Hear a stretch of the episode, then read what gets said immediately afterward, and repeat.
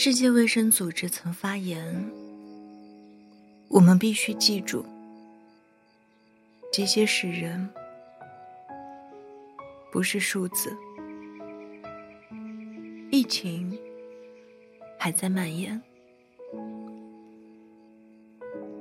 这些一个个冰冷的数字背后，都曾经是一个个鲜活的生命。”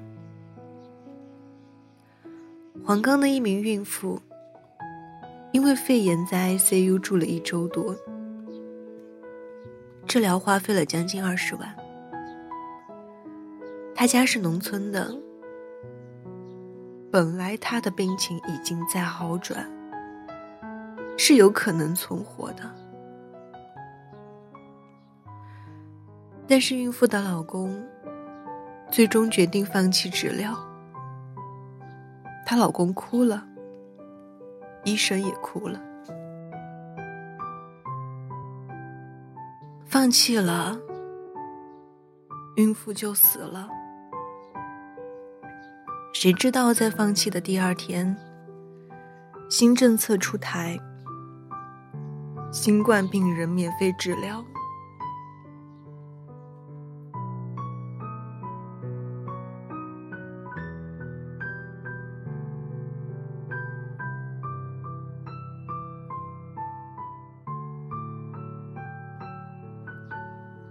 湖北武汉一医院门口，一个女孩追着殡仪馆车辆，哭喊着“妈妈”。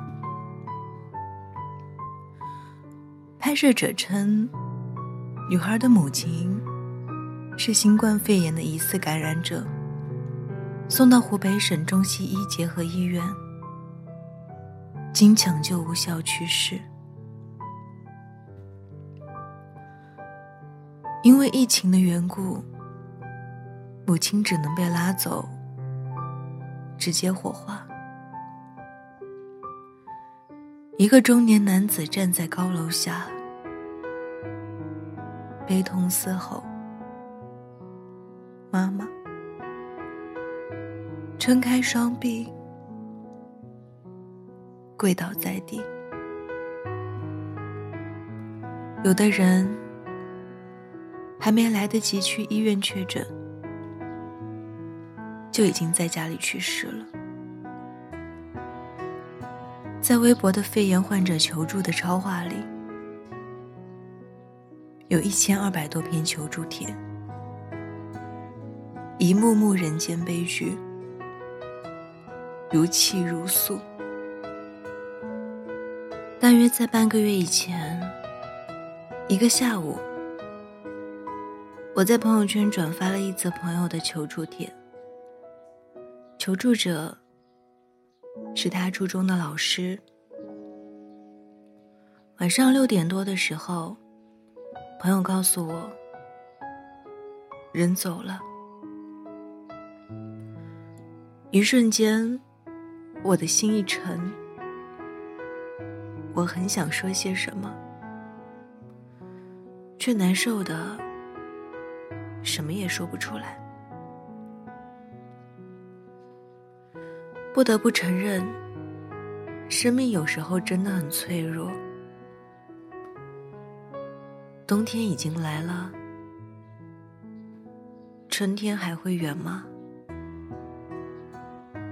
可是有些人，却永远留在了冬天。《寻梦环游记》里有这样一句台词：“死亡不是生命的终点，遗忘才是。我们会永远记得他们，我们会永远记得这一年。”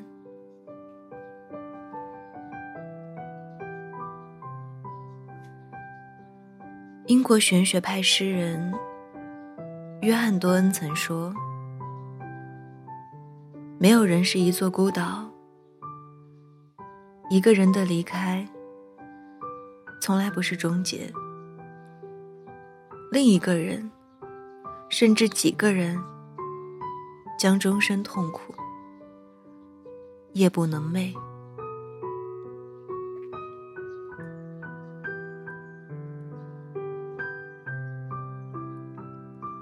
曾经，我说不清活着的意义到底是什么。现在，我依然难以说出标准答案。不同的是，经历了这次疫情，我好像突然明白了“好好活着”这四个字到底有多宝贵。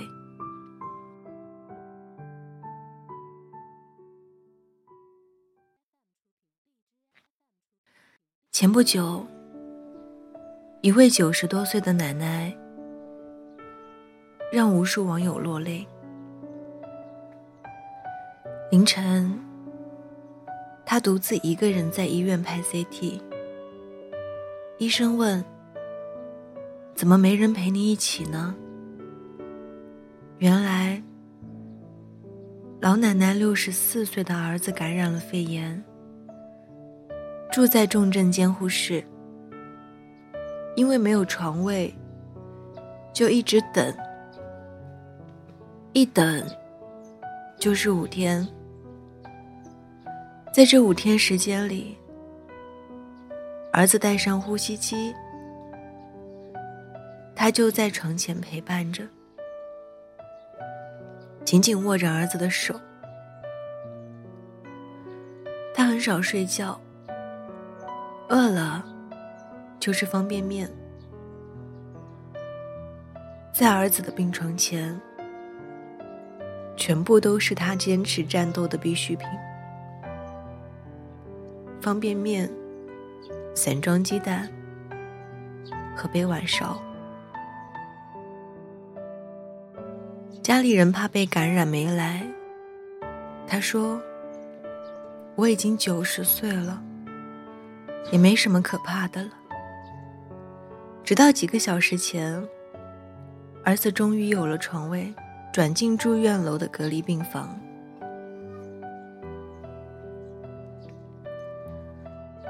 老奶奶终于可以回家了。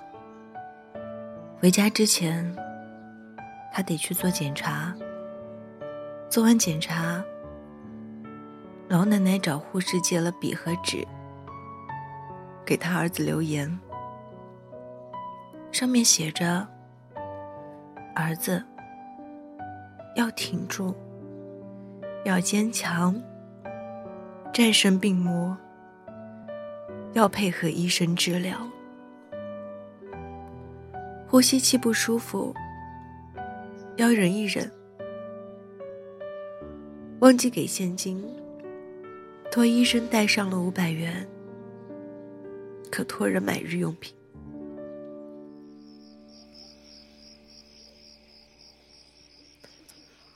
作家芳芳说：“时代的一粒灰尘，落在个人头上，就是一座山。当这座山压下来时，我们才前所未有的感受到，一个人对生的渴望。”到底有多强烈？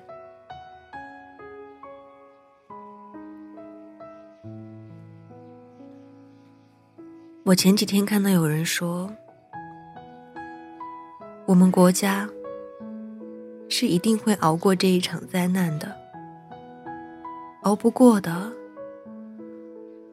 不过是无数个家庭和无数个人。如果有人问我，这次疫情对你最大的影响是什么？我会回答：我更坚定了自己的价值排序。如果说健康的身体是一，财富、名声、地位这些外在条件通通都是零，那么没有前面的一。后面有再多的零，都毫无意义。中国人常说：“大难不死，必有后福。”就像是日本某寺庙的告示栏里写上的那句：“除了死亡，一切皆是擦伤。”幸福哪有想象中那么宏大，那么遥远？其实，他在陪父母吃的每一顿饭里，他在陪爱人说的每一句废话里。他在陪孩子玩的一小段闲暇时光里，来日方长，总是抵不过世事无常的。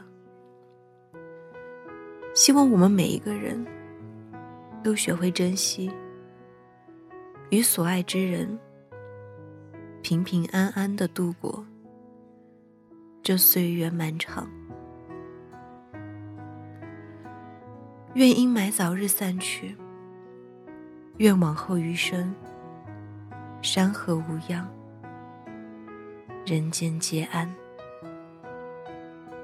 加油，我们一起努力。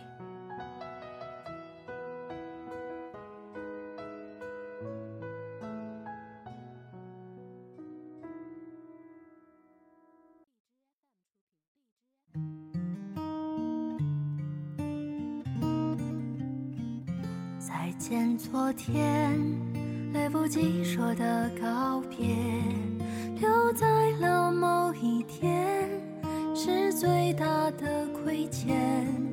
和昨天说再见，挥一挥手说再见。十七岁那一年，一转眼从指尖溜走，消失不见。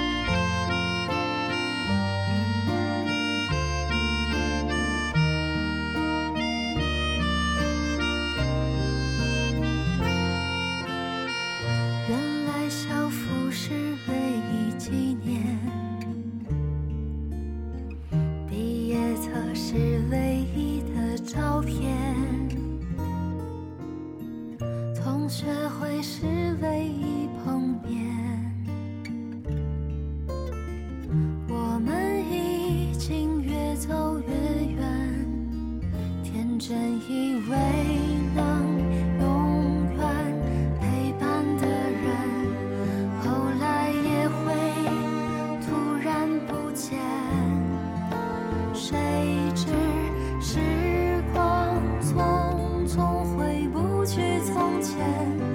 还来不及感谢多想对你大声说。再见昨天，无论走了有多远，毕业的那一天是思念的起点。和昨天说再见，挥一挥手说再见。谢谢你的出现，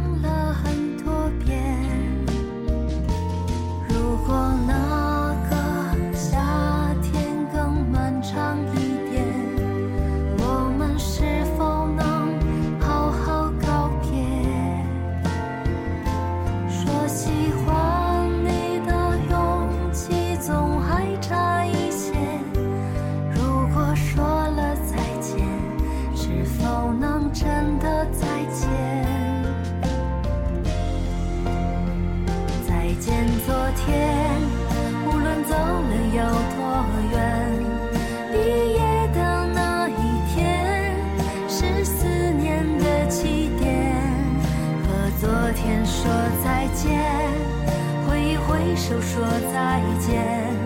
谢谢你的出现，是似水流年最美遇见。再见昨天，虽然已渐行渐远，